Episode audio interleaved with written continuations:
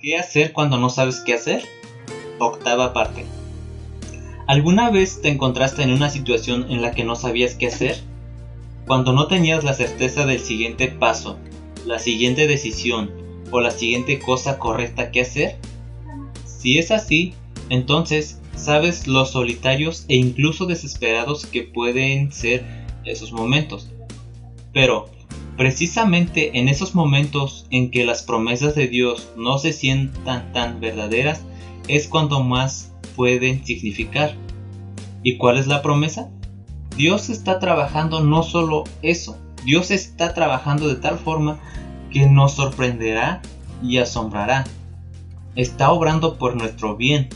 Eso no significa que todo en nuestra vida siempre será bueno, pero significa que Dios es bueno y confiable por eso podemos estar seguros de que, aunque no sepamos qué hacer, servimos a un Dios que sí lo sabe.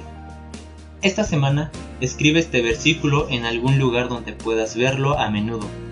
Repítelo para ti mismo o incluso a modo de oración, que sirva como un recordatorio de que, aunque no sepamos qué hacer, Dios está haciendo algo por nosotros.